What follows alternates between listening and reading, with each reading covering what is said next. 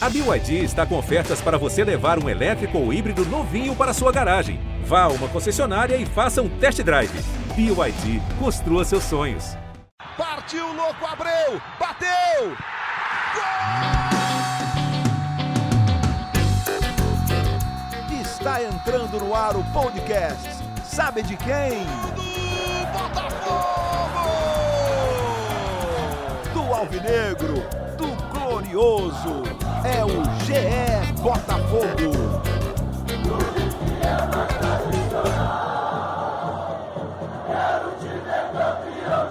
Fala, torcedor alvinegro! Tá começando o episódio 86 do podcast GE Botafogo. Eu sou o Luciano Melo. Uma semana depois de um episódio mais animador, a vitória sobre o Coritiba, a gente vem falar de um jogo que me preocupou. Para isso, eu tenho dois convidados aqui. Um deles é estreante, vou começar com ele. Torcedor alvinegro, participa com frequência das lives lá do canal Setor Visitante. Como é que você está, Eduardo Sarmento? Seja muito bem-vindo, obrigado pela presença. Tudo bom, Luciano? É...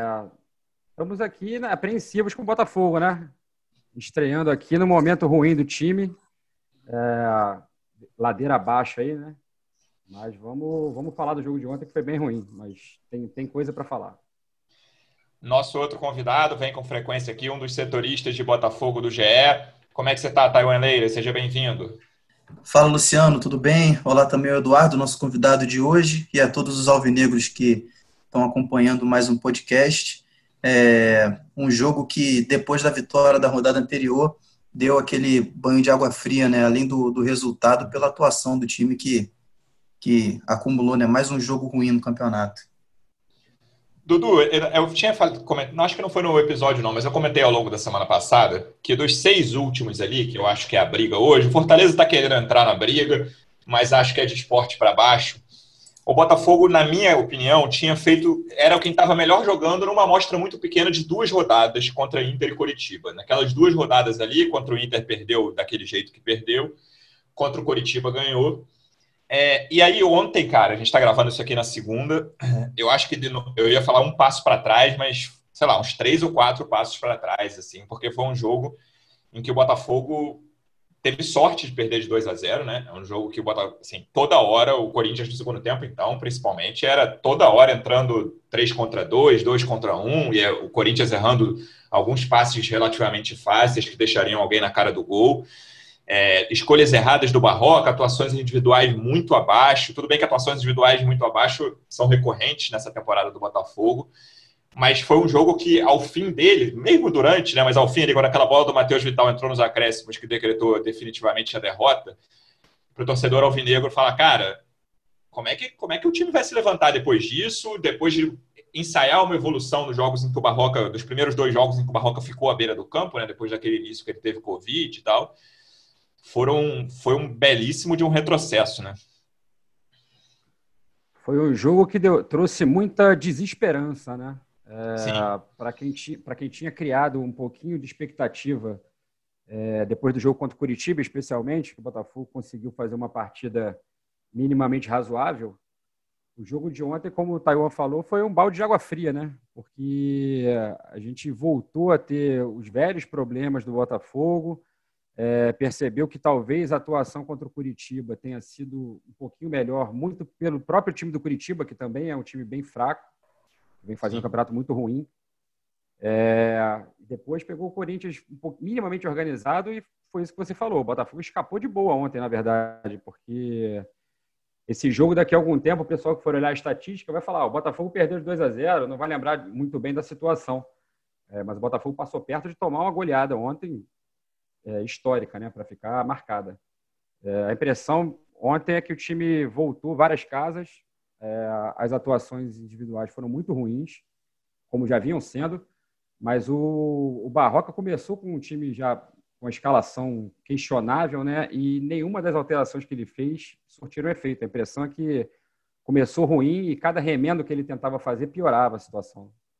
É, as escolhas do Barroca foram foi, foi, o que me deixou mais preocupado, Thay, porque é, o que o Dudu comentou, assim, as atuações individuais, mal ou bem dentro do esperado, quem foi, foi mal normalmente está indo mal no ano, talvez alguém piorou um pouco em relação a, aos jogos anteriores, mas eu achava o trabalho do Barroca razoável para bom até o jogo de ontem, talvez. Mas, novamente, uma amostra muito pequena, mas tomando, fazendo escolhas que me agradavam. No jogo de ontem, já acho a escalação inicial bem questionável.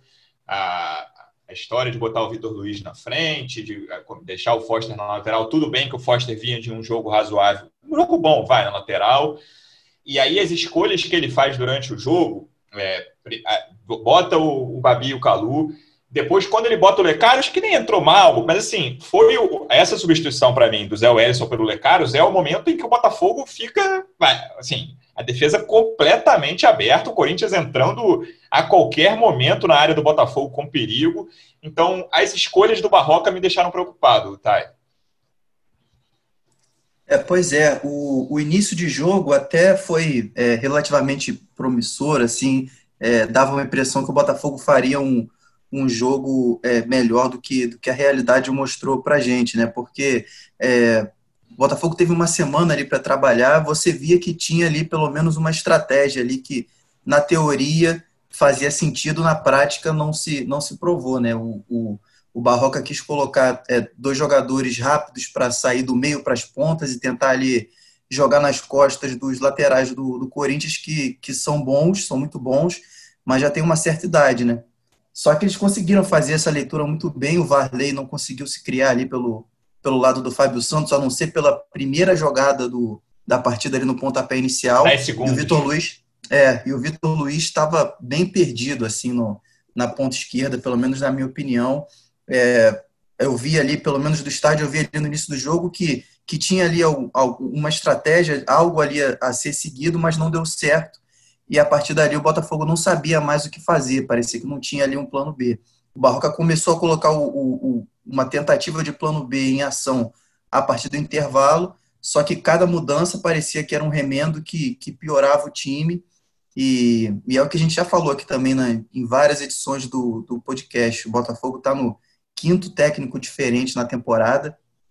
De outubro para cá, o Barroca é o terceiro técnico diferente. O Autori foi demitido no, no, final de setembro, se eu não me engano. Depois veio o Lazzaroni, veio o Ramon Dias, que, que nem veio já foi embora. E agora temos o, o Barroca.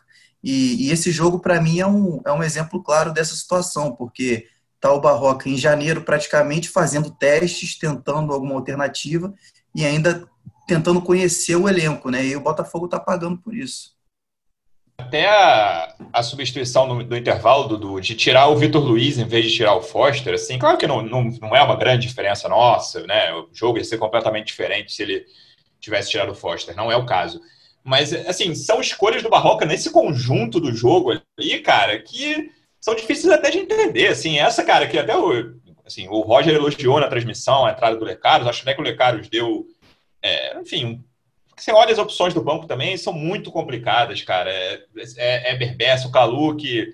É, acho que é a segunda assistência do Calu. Lembro de uma contra o Vasco, que eu não lembro nem se é assistência ou se é um rebote, aquele jogo que o Botafogo perdeu no Brasileiro 3 a 2 E aí, se foi, foi a segunda assistência, foi ontem para o gol do Matheus Vital, o Eber Bessa. Não tem muito para onde correr no banco, né, cara? Assim, a gente vai falar, das, estamos falando das escolhas do Barroca, mas você olha para o banco do Botafogo diante de um momento de dificuldade, como estava o jogo de ontem, perdendo por 1 a 0 depois de um primeiro tempo relativamente equilibrado, mas com o Corinthians melhor, é muito complicado ter para onde correr ali. É, é, muito difícil a gente falar do Botafogo, é, de qualquer jogo do Botafogo, sem voltar ao, ao tema da, da, falha na montagem desse elenco, né? Sim. É, é, imposs, é, impossível a gente analisar qualquer partida sem falar disso. Porque o Botafogo, é, como o Taiwan falou, a gente tem essa questão de ter cinco técnicos, três desde outubro, que é um absurdo, né? A gente está em dezembro e o Barroca está conhecendo o time. Uhum. E tem essa questão da montagem do elenco, né? Porque assim, o Botafogo hoje, o Botafogo não tem volante, tem o Zé Wellison, que o Barroca tirou ontem mal, na minha opinião, porque essa hora que ele tira, Concordo. ele desorganiza completamente o meio-campo. É o mínimo de organização que tinha ali defensiva. Mas o Botafogo também não tem um articulador no meio-campo. O Barroca fica sem opção. O Botafogo tem 780 pontas que, somados, não devem ter dado três dribles no campeonato. Então, assim, são, são muitos jogadores é, para jogar pelos lados.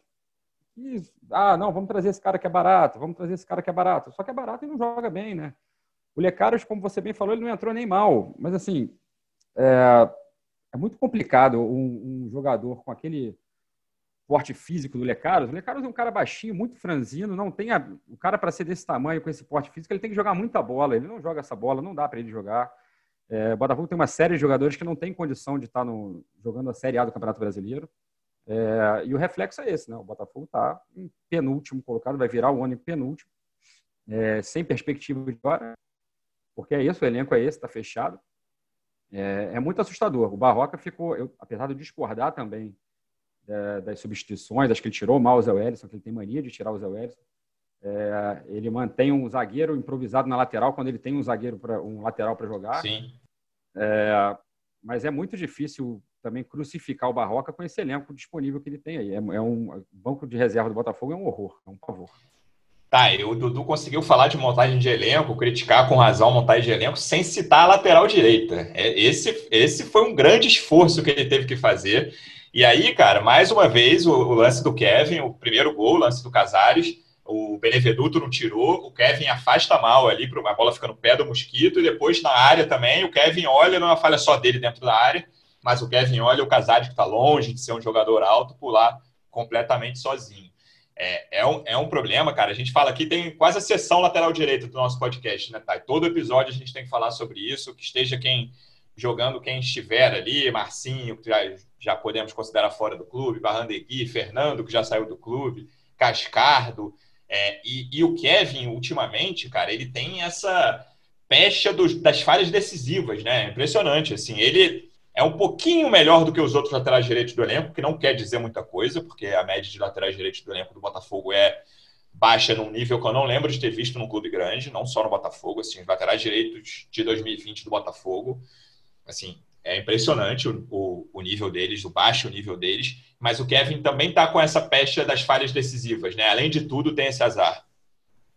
É, o lado direito da defesa do Botafogo tem comprometido, assim, em em sequência nas últimas rodadas. Né? Você vê também ali o, o Benevenuto que não vive um bom momento, junta com, com, com lateral direito. É, cada rodada, às vezes, é um jogador diferente, mas ninguém dá jeito. O Botafogo já teve como titular o Barrandegui, o Fernando, o Kevin e o Marcinho durante a temporada, nenhum se firmou, e ainda tem o Cascardo que nem jogou ainda, é, só treina, né? Ninguém consegue é, ter uma, uma sequência mínima ali para poder dar conta do recado. E o Benevenuto também está mal no campeonato, ele fez um primeiro semestre muito bom, mas já voltando da pandemia ele não manteve o nível e no brasileiro ele faz um, um campeonato que que está abaixo do que, do que a gente esperava. E o, os adversários já estão já estão percebendo que esse é um, é um lado fraco do, do, do Botafogo. Né? O, o, lado esquerdo da defesa, o Vitor Luiz, é, por mais que ele não, não tenha mantido o nível de, de 2017, ele, ele tem um poder de marcação melhor ali na, dentro do elenco do Botafogo, e o Canu faz um campeonato muito bom. Então os adversários estão aproveitando ali pelo lado, pelo lado direito. O, a jogada do primeiro gol do Corinthians até começa na esquerda, o Foster leva um drible do Mosquito, só que é, o Casares aparece lá entre o, Benevenuto e o Canu para fazer o gol. E o segundo gol sai ali pela direita. É, é uma das falhas que, que esse elenco tem, das muitas falhas, né? O, o Eduardo já, já falou sobre a ausência de, de meio-campistas, o, o, único meia que nem é meia direito que o Botafogo tem mais confiável é o Caio Alexandre, que, que é um garoto que oscila, joga ali como segundo volante. É, o Honda não foi o que se esperava, o Bruno Nazário muito menos, e o time fica sem, sem muita opção. Ontem ainda perdeu, ontem domingo, perdeu o Honda e o Bruno Nazário, Nazário com Covid e o Honda lesionado e, e não teve muita gente para jogar, né? Colocou o Vitor Luiz de ponta não funcionou. Dudu, outro indício desse elenco muito mal montado é a, é a saída e volta frequente do Cícero, né, cara? Impressionante. Cícero titular, atuação muito fraca também. Cícero já foi afastado duas vezes, né? Foi, voltou, foi, voltou. Aí num jogo que o time está precisando desesperadamente de resultado, faltando um pouquinho mais de 10 rodadas para acabar o brasileiro, lutando pela sobrevivência, tudo que envolve a, o rebaixamento ou permanência do Botafogo nesse brasileiro, surge o Cícero no time, no time titular, num jogo que na tabela você tem que pontuar, né? O Corinthians em casa, tudo bem que o Corinthians vem no momento de recuperação, mas é um jogo que você tem que pontuar. E aí, claro, obviamente não perdeu por causa do Cícero, mas é, é, assim, como é que se explica? É um elenco muito, assim, a gente estamos batendo nessa tecla, sei lá, pela terceira vez, Mas é, é outro indício, assim, essa presença do Cícero no time titular no jogo como de ontem mostra muita coisa desse Botafogo. É, a impressão é que o Barroca apostou na, na experiência, né? Na malandragem uhum. do cara para entrar no jogo, porque, como o Taiwan falou, é, no nosso meio ali ontem, especificamente, no domingo contra o Corinthians, a gente tinha o Caio Alexandre. Foram, na verdade, foram os momentos mais lúcidos ali, foram as bolas enfiadas pelo Caio Alexandre, que ele tenta fazer, jogar atrás, tenta chegar na frente, é um garoto, a primeira Série A dele, né? É muito complicado não oscilar Sim. mesmo. Ele entrou no time esse ano, subiu esse ano. É um garoto que tem futuro. O Botafogo tem até que tomar cuidado para ele não, não se queimar junto com o resto do time. Mas a impressão é que o Barroca apostou na experiência do Cícero agora. Ficou perdido no meio campo ali. Ele, ele e o Vitor Luiz, no começo do jogo, estavam dois, dois jogadores completamente sem, sem, sem noção do que fazer ali, sem, sem noção de que espaço ocupar, nem o espaço a ser ocupado, eles estavam entendendo muito bem. É, é muito difícil. Você tocou desse ponto, só para voltar rapidinho nessa ponta da lateral direita, e o Taiwan falou do, do Marcelo. Vai que eu sei que você gosta desse tema. o Marcelo, que já não vive uma fase técnica muito boa, ainda tem que se preocupar em ficar cobrindo aquela lateral ali, né? São constantes as saídas da área do Marcelo é, para cobrir a lateral e fica aquele buraco no meio da zaga, vai alguém cobrir mal também, e aí desmonta o time todo. Essa lateral está desmontando o time, a defesa igual um dominó. É, mas voltando ao Cícero, é muito complicado e demonstra claramente a, a, falha na montagem do elenco, né? Porque a gente fica sem meia, é, os jogadores que tem, tem muito jovem no elenco do Botafogo, e aí quando é, o funil começa a apertar nesse final de campeonato aí que o Botafogo está lá embaixo, não consegue sair, é, a pressão aumenta muito, né? A, a, a, minha impressão por isso, que o Barroca escolheu o Cícero para dar um pouco de experiência aí e claramente não deu certo, né? Os dois afastamentos do Cícero não, não foram à toa também. É, claramente não deu certo. O Caio Alexandre, que fez um jogo, jogo ruim, concordo, ele dá o passe para o Varley com 5 segundos de jogo, né? Talvez a melhor chance do Botafogo é, é um ótimo passe dele. E aí tá, é outro assunto que é bastante recorrente aqui, Honda e Calu, a gente não tem Honda para falar no jogo de ontem, mas depois eu até queria que você explicasse qual é a situação é, da, lesão dele, né, exatamente, qual é a previsão de volta, e o Calu, mais uma vez, assim, é um cara que, cara, além de barrado, eu acho que hoje é muito claro que ele é reserva do Botafogo, na minha cabeça ele não seria nem primeira opção, cara, ele tem sido quase sempre ou titular ou primeira opção do Barroca, entrou no intervalo, é um cara que acrescenta muito pouco. Ele até deu um bom passe para o Pedro Raul, justiça seja feita ali no final, 40, 41, algo assim do segundo tempo. Mas é, com a dinâmica que ele tem, ou a falta de dinâmica, com o ritmo do jogo hoje, assim, é, eu acho que o Calu é um cara que para o Botafogo contar cada vez menos. É, ele já deu, acho que ele já provou que, que mesmo nessa, nessa situação, o Eduardo já falou, né, que o Botafogo tem vários pontos que, que para arranjar dois é difícil todo jogo. E o Calu está nessa situação quando se esperava algo muito diferente dele. Né? Ontem ele teve é, uma atuação assim, ele teve 45 minutos para tentar mudar o jogo ali, ele não conseguiu. Foram poucos, foram poucas as jogadas em que ele deu algum segmento ali. É, tudo bem que, que foi, uma, foi uma tarde horrível do time inteiro, né, coletivamente, e é difícil alguém se destacar individualmente é, no meio disso mas ele é um cara que se esperava que, que fosse uma liderança pelo menos técnica, né? E ele não consegue por questões físicas e até por, por questões é, técnicas mesmo, ele não consegue ter uma sequência.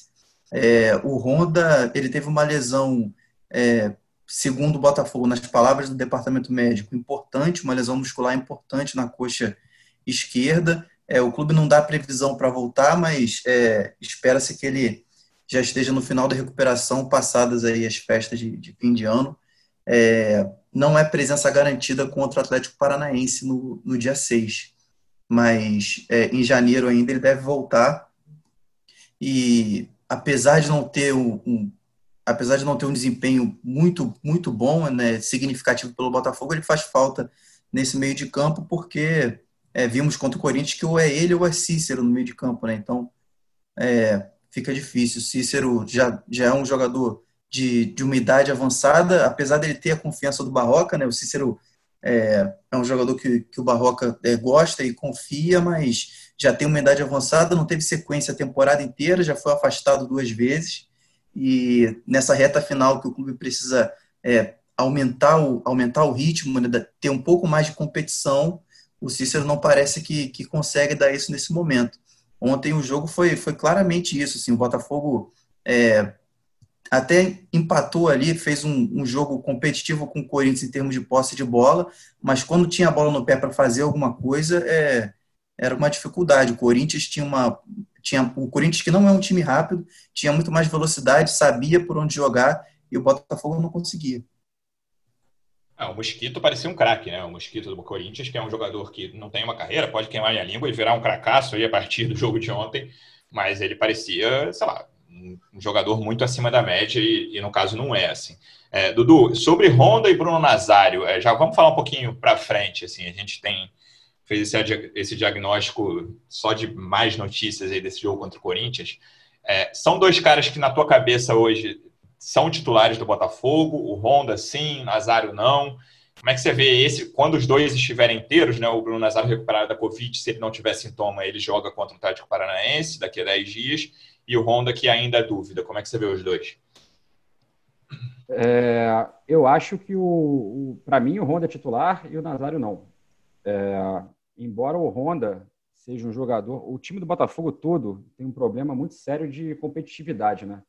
O Botafogo não tem intensidade, o Botafogo não, não, não compete durante as partidas. Então, é, a impressão muitas vezes é que é um time de, de. Igual quando a gente é criança jogando bola na rua, é um time de grande contra um time de pequeno.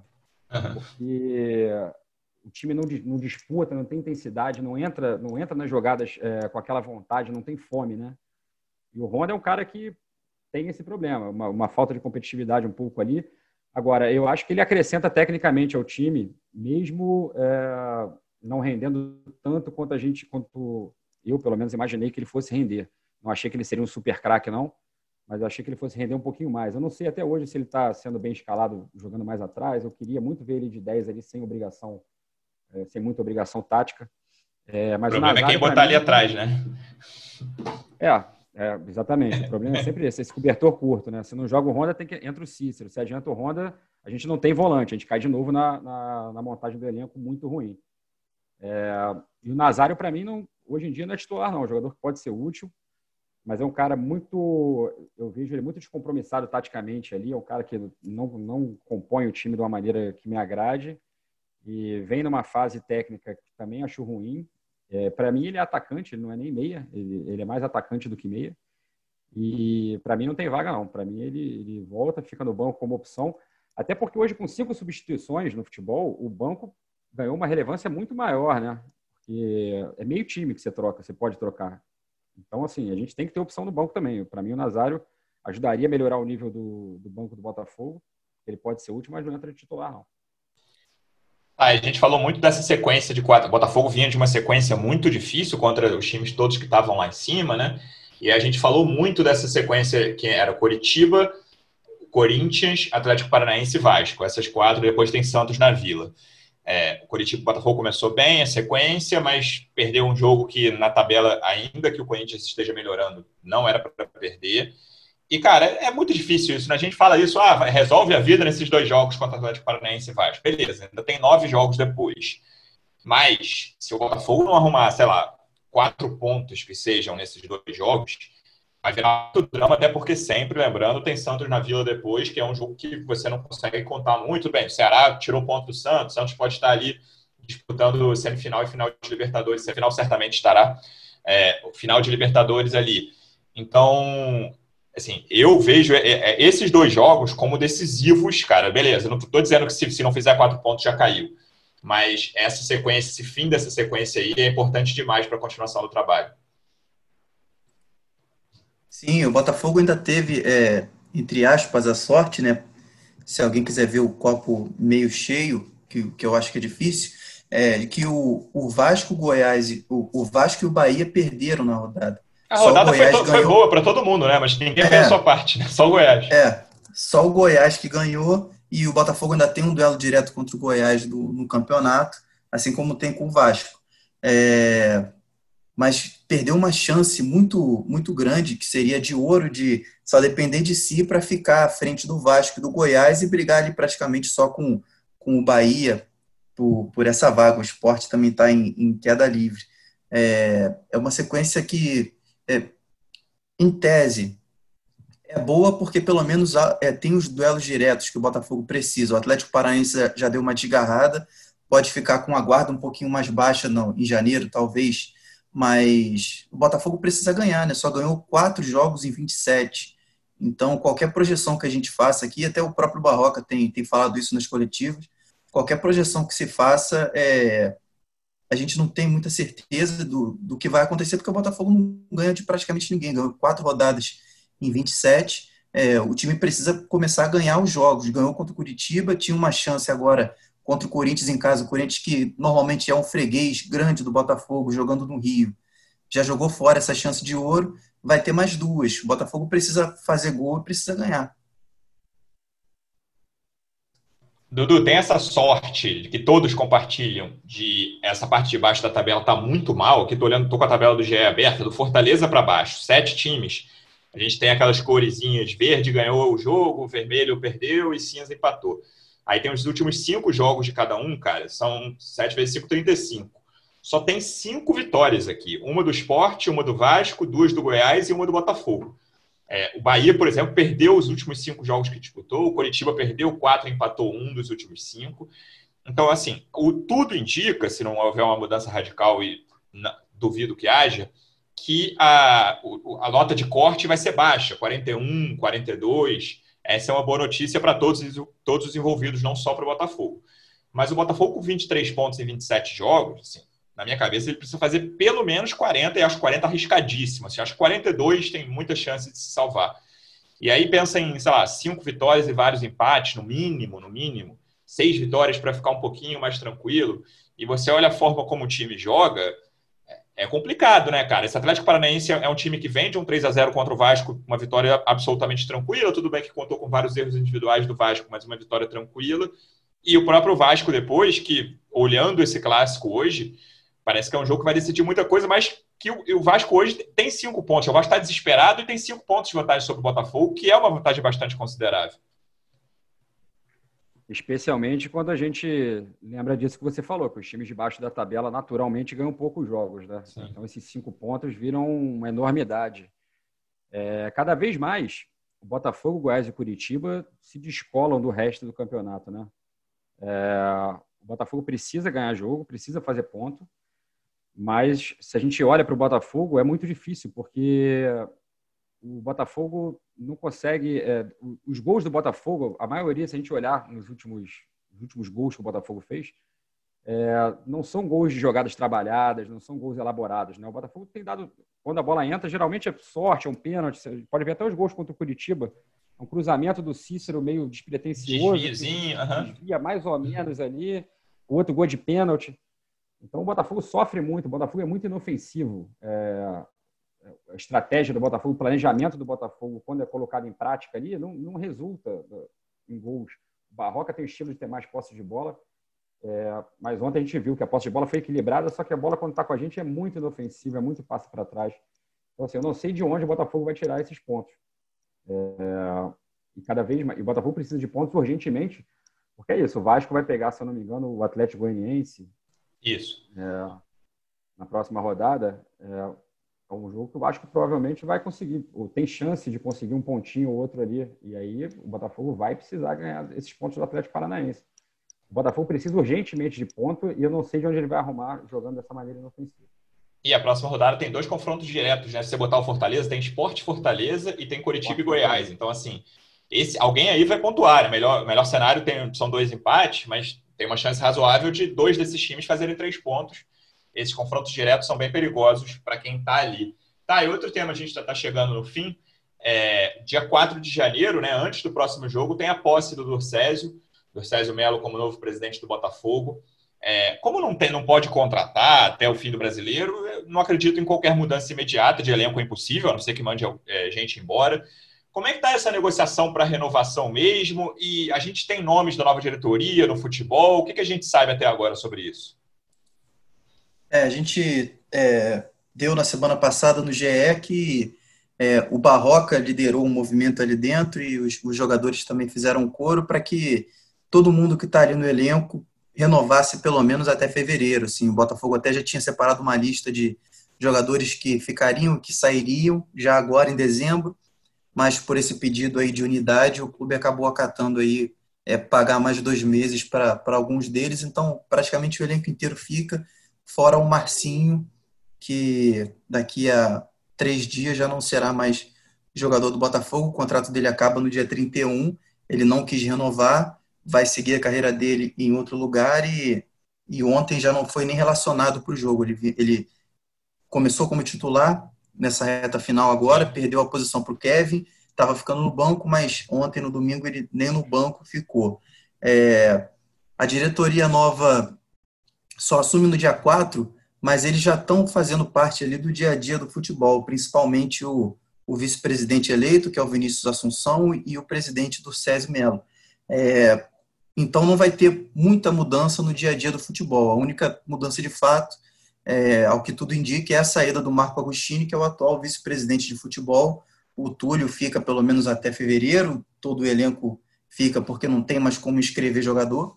E, e o Barroca também, nada, pelo menos sugere para a gente agora que ele vai sair, acabou de assumir o time, tem só cinco jogos. Então, o dia a dia do Newton Santos ali vai ficar praticamente o mesmo.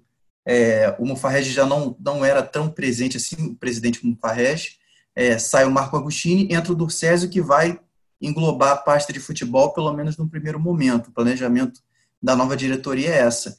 É, eles foram eleitos com uma promessa de profissionalização do clube, de, de contratar é, mais diretores, mais gestores remunerados e menos políticos, né, menos dirigentes amadores na, é, literalmente, né? não pejorativamente é, necessariamente falando, é, mas pelo menos num primeiro momento, enquanto essa diretoria remunerada é estruturada, o Botafogo segue sendo comandado pelos, pelos políticos. O Durcésio é um deles, ele vai acumular a pasta de futebol, é, já tem nomes definidos também para a pasta de esportes olímpicos, do social e do remo, e vão ter algumas áreas ali também que, é, no primeiro momento, vão ter alguns responsáveis enquanto não chega o, o diretor, né? É o jurídico, financeiro, eles estão definindo esses nomes ainda.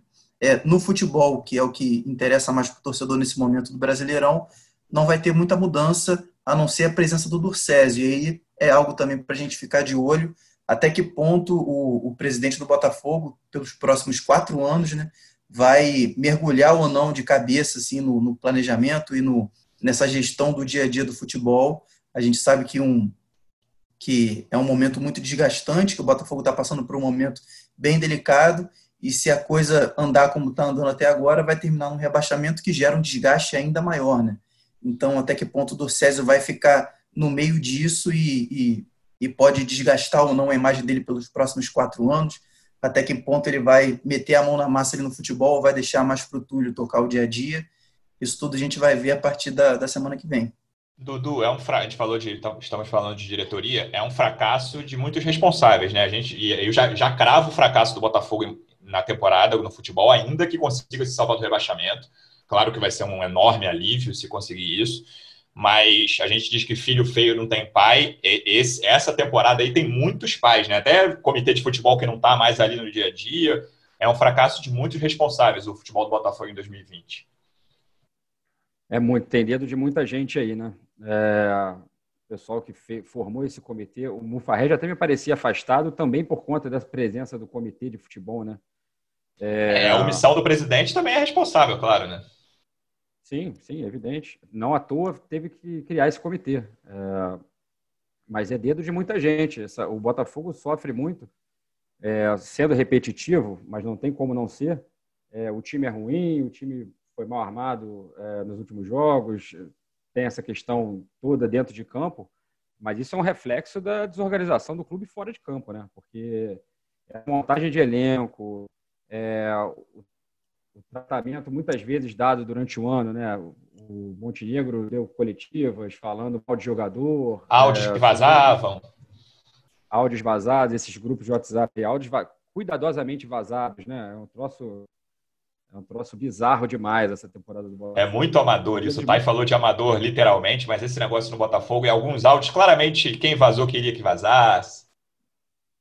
Exatamente, áudios gravados para serem vazados, né, cara? É muito complicado. Aquela coletiva do Montenegro, é, um, um dos dirigentes do comitê de futebol deitado na cama. Rotenberg tirando uma soneca. É um troço inacreditável, né, cara? A quantidade de figurinha de WhatsApp que a gente tem de dirigente do Botafogo esse ano é inacreditável por culpa deles próprios, né, cara? É... Então, assim, é dedo de muita gente. O Dorcésio vai pegar aí um rabo de foguete, né? Ele já tá, como o Taiwan falou, ele e o Vinícius tem, já tem ido aos treinos, que eu tô sabendo também, é, conversado com jogadores e tudo, e é o que dá para fazer agora, porque não tem como mexer no elenco, o que dá para fazer é no psicológico. E eu não sei se é isso que vai resolver, não. Sim, essa diretoria, esses que vão entrar também, acho que não estão entre os responsáveis, mas vamos ver o que eles conseguem fazer em dois meses. Thay, despedindo aqui, feliz ano novo, amigo. A gente volta depois desse jogo contra o Atlético Paranaense. Esperamos que o Botafogo volte a vencer. Obrigado pela sua participação mais uma vez, Thay. Um abraço. Valeu, gente. Obrigado aí pelo espaço. É, feliz ano novo para todo mundo, que seja um ano, um ano diferente para a gente, né? Que esse ano aí maldito passe logo, fique no passado de vez e que o ano novo traga também notícias melhores para a gente dar aqui para a torcida do Botafogo. Dudu, obrigado pela sua estreia, foi ótimo. Chamaremos mais vezes em 2021. Feliz ano novo, amigo. Foi um prazer, Luciano. Taiwan estar com vocês aqui no podcast que eu sou fã, escuto sempre. É, que 2021 seja mais leve para o Botafogo, né? Para a torcida do Botafogo, que a gente consiga ter algumas alegrias e que o acaso nos acompanhe para a gente conseguir escapar desse rebaixamento, que eu acho que só com o acaso mesmo para a gente conseguir os pontos necessários. Mas vamos em frente porque é o que tem. Torceremos por isso. Torcedor Alvinegro, obrigado pela audiência mais uma vez. Feliz ano novo. A gente volta na semana que vem. Um abraço.